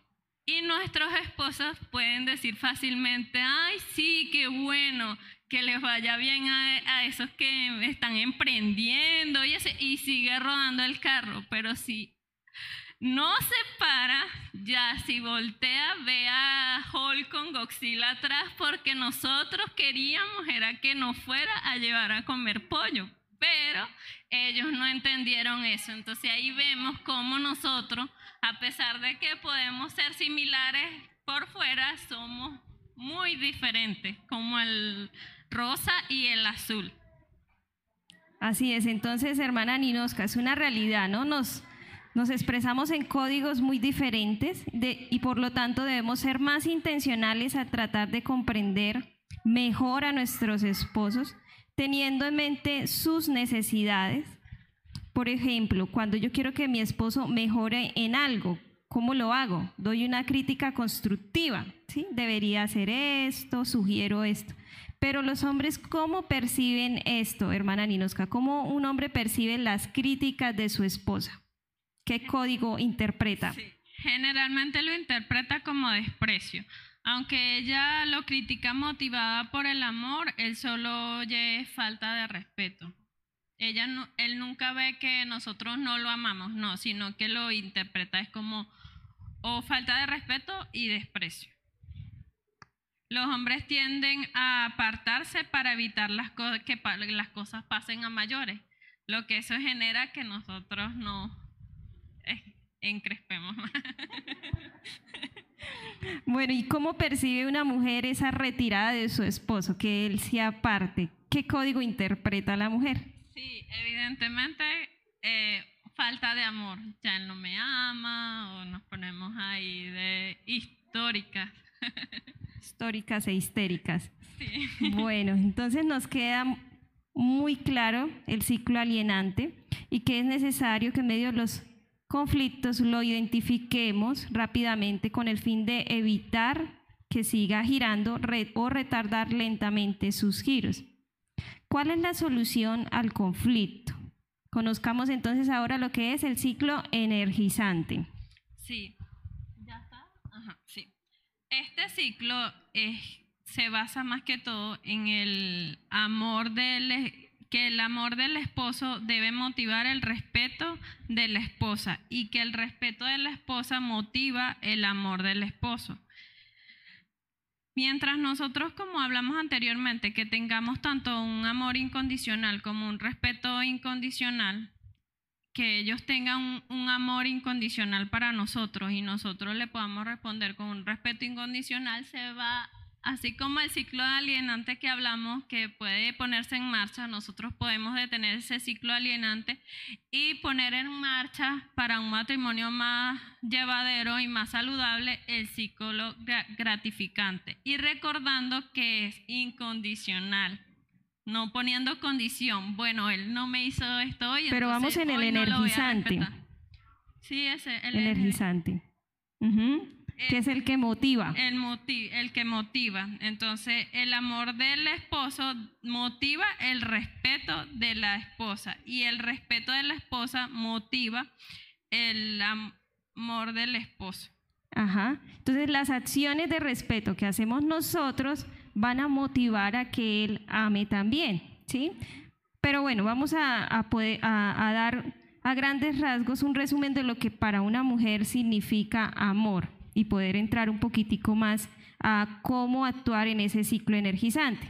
Amor para una mujer significa intimidad, es decir, que su esposo esté cerca, apertura, que su esposo abra su corazón, comprensión, que su esposo cuide de sus emociones, reconciliación, que él no evada los problemas, que los enfrente, lealtad, o sea, que siempre exprese fidelidad, y estima, que exprese lo valiosa que ella es. Ahora, ¿qué significa respeto para un esposo? Porque podemos decir, no, respete a su esposo y ya. Pero ¿cómo lo podemos poner por obra, hermana Ninoska? Hermanas, ¿qué tal si hacemos varias preguntas para que nos revisemos delante de estos seis aspectos y a su vez podemos dar ejemplos para buscar formas de cómo entender a nuestros esposos que los amamos con una conducta casta y respetuosa. Hay seis aspectos. El primer aspecto es la conquista. Y ahí vamos a analizar la siguiente pregunta para que nos podamos evaluar si estamos haciendo el primer aspecto. ¿Estamos haciéndole saber a nuestro esposo que lo apoyamos en su trabajo y, y sus esfuerzos por el hogar? Bueno, básicamente para las que no saben, mi esposo trabaja en una fundación al día y apenas llega eh, como a las 4 de la tarde, eh, toma café con nosotros y ya a las seis y media ya está saliendo al trabajo con InDrive hasta las 12 de la noche. Eh, nosotros siempre, tanto mi hija como yo, siempre le decimos y él sabe que lo apoyamos siempre, estamos pendientes de todo, que se lleve todo para el trabajo y esperándolo hasta que él llegue, le preguntamos cómo está, cómo le fue y esos son eh, preguntas y que ellos lo, lo, hacen sentirse bien porque saben que uno está como que en eso pendiente de que, de que él está eh, haciendo el trabajo para, para poder proveernos por el y entonces eso lo hace que él se sienta bien y eso es parte del primer aspecto, que le estamos haciendo saber que lo apoyamos y que él se esfuerza por, su, por el trabajo para poder estar, para que podamos estar bien acá. Es decir, que una esposa puede esperar a que su esposo llegue del trabajo para hablar con él, preguntarle cómo le fue, qué tal el día de trabajo, qué tal contar labor con tal persona del trabajo, para darle eh, eh, valor a ese aspecto de la conquista que él tiene en su, en su ser, ¿no? ¿Qué otro aspecto, El hermana? segundo aspecto sería la jerarquía. Le hacemos saber, nos podemos hacer la siguiente pregunta. Le hacemos saber a nuestros esposos que lo respetamos y apreciamos su deseo de dirigir y protegernos ¿Qué le hemos dicho recientemente a nuestros esposos para comunicarle esto? ¿Quién podría darnos algún ejemplo? No sé si la hermana Jenny. Bueno, pues este se puede hacer de una manera muy sencilla. O sea, es con el simple hecho como de agradecer una atención de nuestro esposo en algún sentido. Un ejemplo en mi caso es que eh, cuando yo no estoy con Juan, él siempre o sea, me hace sentir muy protegida porque él quiere saber que yo esté segura. Entonces, si yo, por ejemplo, tomé un taxi, un InDriver, bueno, eh, un, un, servicio particular de transporte, él quiere como que yo esté hablando con él, como para que el taxista, sí, o sea, sepa que estoy hablando con él y bueno, por cosas que a veces pasan y eso. Entonces, esos pequeños detalles que él hace, eh, yo se los hago como saber, ¿sí? Que me hace sentir esto importante para él cuando hace ese tipo de cosas, ¿sí? Y le agradezco por eso. Entonces, eh, así se puede hacer con cositas así que ustedes vean que ellos hagan eh, para el bienestar de ustedes, pues agradecerles por eso, ¿sí? No solamente cuando estamos junto a él, sino si él está en su jornada de trabajo, dejarle un mensaje de texto, un WhatsApp, ¿sí? Admirándole por algo eh, en agradecimiento cómo él esto busca ser ese líder eh, espiritual en el hogar y también cómo busca hacerlo sentir a uno protegida. El tercer Yo quisiera apuntar ahí algo, ¿no? Porque de pronto diría una mujer, no, pues mi esposo no es tan atento en eso, deja que yo me monte en un taxi, lo que sea, no está pendiente de mí. Pero yo creo que nosotros sí podemos hacerle ver que ellos son nuestra autoridad, que son esa e, ese instrumento que Dios utiliza para cuidarnos aún, pues haciéndoles ver eso, como dice la hermana Jennifer. Muchísimas gracias porque a través de todo lo que usted hace, yo me siento cuidada, me siento eh, amada, me siento eh, por ser la cabeza de mi hogar. Gracias por escogerme, gracias por haberme dicho sí y ser la mujer de su vida. Sí, aunque de pronto quizás no veamos que él sea la persona más detallista en ese aspecto pero eso de alguna manera, como es el ciclo energizante, le va a ayudar a que él se energice, a que él tome fuerza y pueda poner más por obra ese amor que nosotras necesitamos.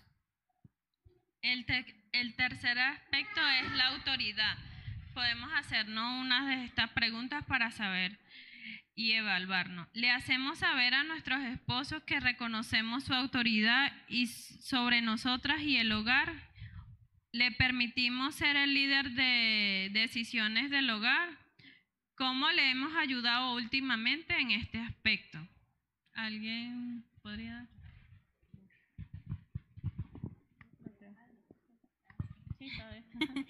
bueno, sí, eh, la autoridad. ¿Cómo podemos hacer que ellos se sientan como con esa autoridad?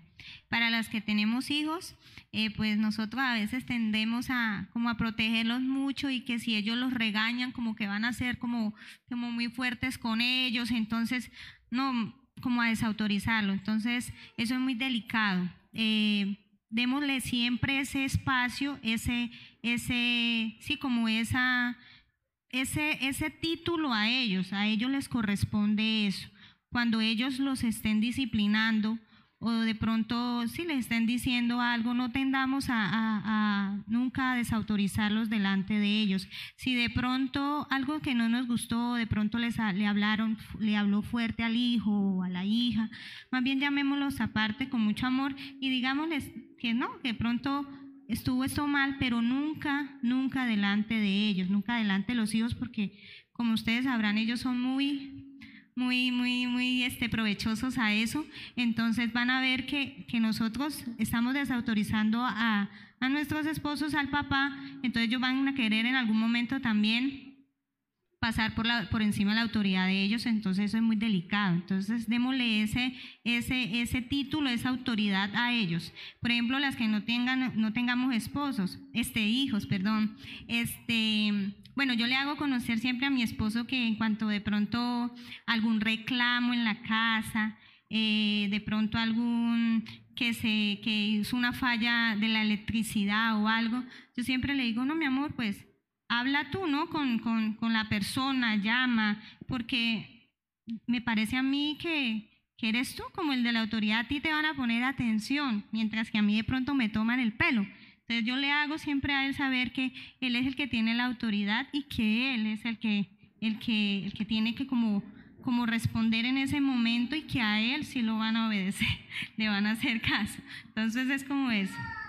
Aquí yo quisiera hacer otra anotación y bueno, alguna esposa pudiera decir, no, mi esposo pues nunca disciplina a mis hijos, yo soy siempre la que tengo que regañarlos, la que siempre tengo que corregir o la que tengo siempre que gestionar todas las cosas en la casa porque él no toma liderazgo. En nuestro grupo en línea del próximo viernes vamos a estar tratando sobre este tema, sobre tres tipos de situaciones en las que se puede encontrar una esposa en conflictos, esposos dominantes, esposos pasivos y esposos adictos al trabajo. Entonces aquí como que en esa falta de liderazgo cabe mucho el esposo pasivo, ¿no? Entonces, ¿cómo ayudar a un esposo a que él tome el liderazgo? Entonces, no se pierdan el próximo viernes, que es una videollamada, no es presencial. Vamos a estar tratando y ahondando un poquito más en cómo afirmarlos en ellos en su autoridad. Bueno, el cuarto aspecto es el discernimiento. Podemos hacernos la siguiente pregunta. ¿Confiamos en la habilidad de nuestro esposo para analizar las cosas y ofrecer soluciones y no depender solamente de nuestra intuición femenina?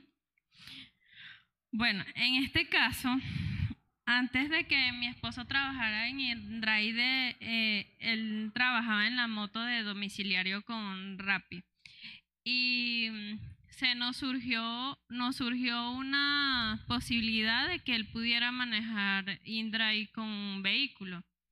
Y él de una vez me dijo, amor, ¿qué te parece si, si podemos agarrar esto? ¿Qué opinas? Y yo le dije, ah, mi amor, me parece que la decisión, la decisión que tú tomes, tú que has manejado las diversas plataformas, debe tener como que eh, los las ventajas y desventajas. Me parece que la decisión que tú tomes igual te apoyo. Y prueba si te va bien y si no, igual no voy a estar como que vístetelo. No, o sea, prueba y que sea Dios el que, el, y veamos las circunstancias, pues cómo, cómo te va y eso. Entonces, uno deja en esa manera de que Él tome la decisión y que no solo los no solo siempre nuestra intuición esté como un radar en Wi-Fi. Y el quinto aspecto es la relación. ¿Qué pregunta nos podríamos realizar? ¿Pasamos tiempo con nuestros esposos hombro a hombro siempre que podemos? ¿Le hacemos saber a nuestra le hacemos saber que somos su amiga además de su esposa, su amante? Si alguien, si hay alguna hermana que, que, quiera dar algún ejemplo al respecto de esto, que trabajemos siempre hombro a hombro. Sobre el aspecto de la relación, si alguna quisiera participar y decir, bueno, esta es una oportunidad para mostrarles a ellos que es importante eh, este aspecto de la relación y de así puedo animarlo, amarlo y respetarlo hermana Daisy.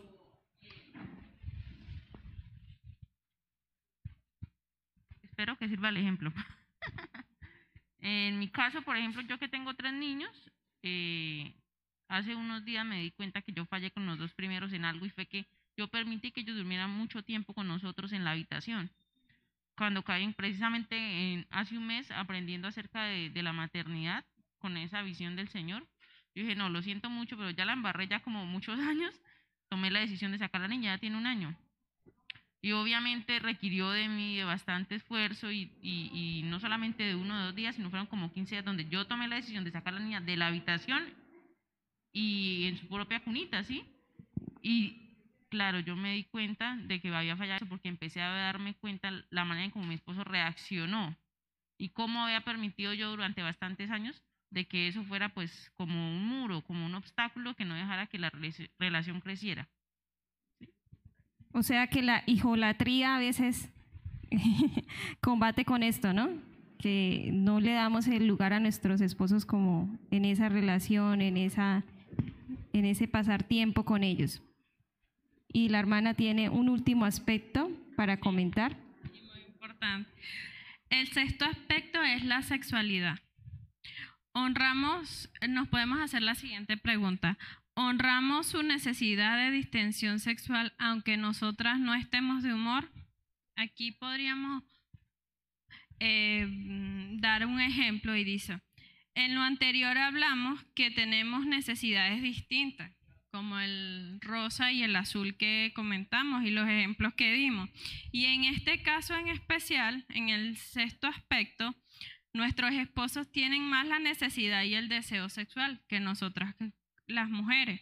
Debemos tener en cuenta que si, que si nosotras satisfacemos una necesidad de nuestro cónyuge, será recompensado cuando nuestro cónyuge satisfaga una de nuestras necesidades. Y,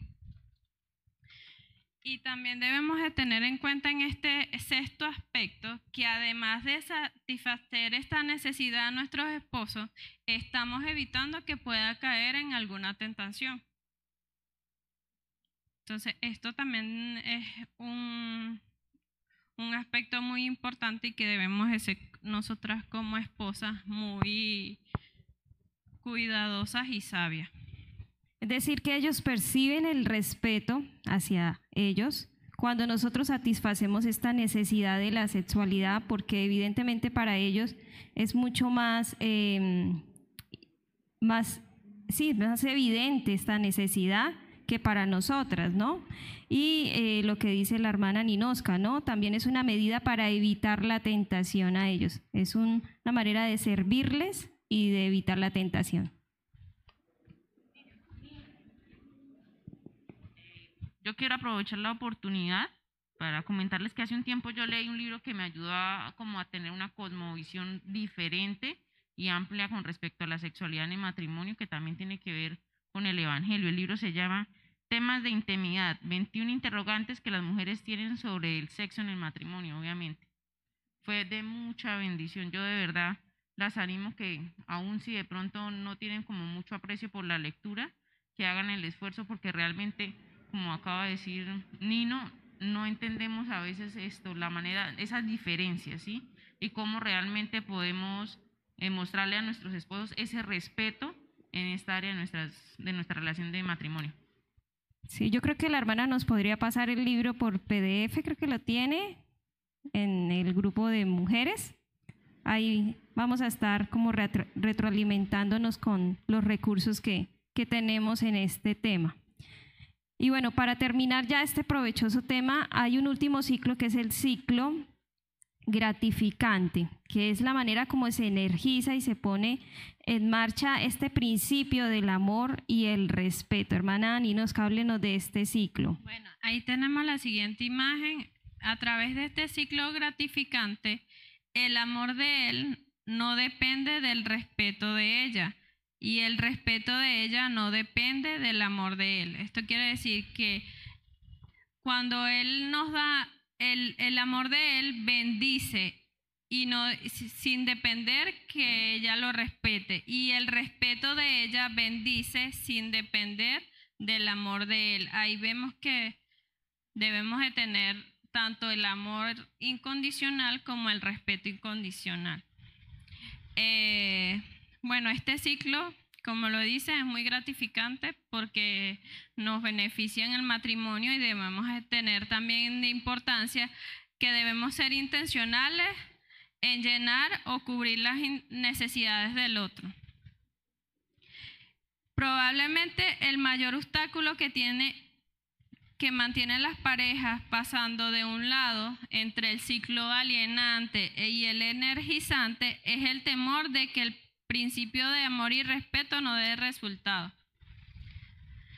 Entonces están como que, como quien dice del timbo al tambo, entran otra vez al ciclo alienante con las peleas y después van al ciclo gratificante. Entonces, mientras tengamos eh, como principalmente la palabra de Dios, que nosotros podamos buscar de Él y tratar de, así como Él nos perdonó, y vemos que somos seres imperfectos y que estamos en constantemente construcción, eh, que Él nos dé la fortaleza y las herramientas y que a través de todas estas enseñanzas que, que vemos por, por medio presencial y medios virtuales, eh, de la iglesia, tanto de Agape como Alfaro, eso nos van dando herramientas y consejos para poder mm, tener más, más beneficios y, y mejores resultados en nuestro matrimonio. Eh, la motivación para poner a girar el ciclo gratificante la encontramos en 2 de Corintios 5 del 14 al 15. Porque el amor de Cristo nos contriñe, pensando esto, que si uno murió por todos, luego todos son muertos y todos murió para que los que viven, aquí? ya no vivan para sí, mas para aquel que murió y resucitó por ellos. Cristo es nuestra motivación para no depender del actuar del otro. Leamos Primera de Corintios también, otro versículo, Primera de, de Pedro 3.9. No devuelvan mal por mal, ni insulto por insulto, más bien bendiga, porque para esto fueron llamados, para heredar una bendición. De esto, de esto también se trata el cinco gratificante. No devolver insulto por insulto ni mal por mal. Aquí en estos versículos nos ponen más claro lo que se trata del ciclo gratificante y nuestras buenas y permanentes reacciones en medio de los conflictos producirán cambios positivos en ti y en tu matrimonio. Por eso, hermana, como dice segunda de Corintios, yo estoy con Corintios, como dice segunda de Juan 1.8, Cuídense de no echar a perder el fruto de nuestro trabajo. Procuren más bien recibir la recompensa completa. Hermanas, cuidemos de no perder el esfuerzo, perseveremos en el respeto hacia nuestros esposos. Muy bien, muchas gracias hermana Ninosca por enseñarnos acerca de esta gran verdad bíblica del amor y el respeto y sobre estos conceptos de los ciclos.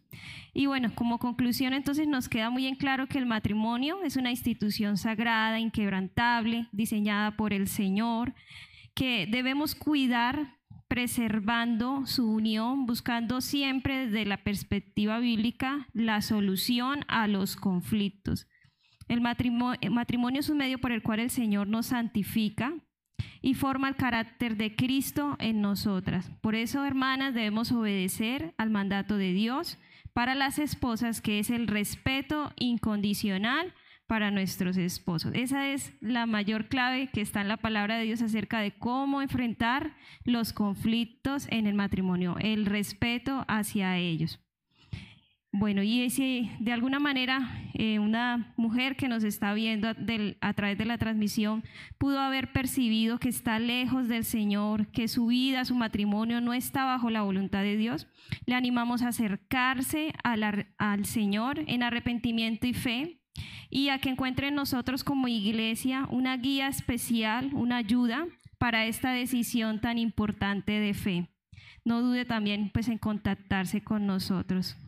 Y queremos pues orar, hermanas, terminar este tiempo con oración. Ya saben que tenemos eh, el próximo viernes un grupo en línea donde podemos hablar quizás más abiertamente, donde ustedes podrán pedir consejo puntualmente sobre diferentes situaciones. Nosotros pues no pretendemos ser las más experimentadas, pero si en algo buscamos es tener el fundamento en la palabra del Señor y sé que como iglesia unas a otras podemos ayudarnos y motivarnos hacia las verdades de nuestro Dios. Entonces, les animamos a que el próximo viernes se conecten en ese grupo en línea. Vamos a estar mandando el link de la videollamada a través del grupo de WhatsApp pueden invitar también a otras mujeres porque esta es una herramienta bastante buena para llevar a otras mujeres a Cristo.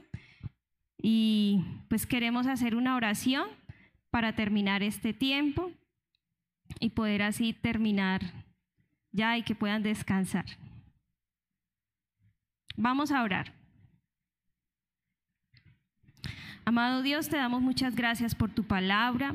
Te damos gracias por enseñarnos en esta noche acerca de el verdadero significado del matrimonio, Señor. Sabemos que solo tú eres el que conoce, el que diseñó este, esta institución tan sagrada, tan importante, Señor, y que nos dio la oportunidad de, de estar involucradas allí, Señor.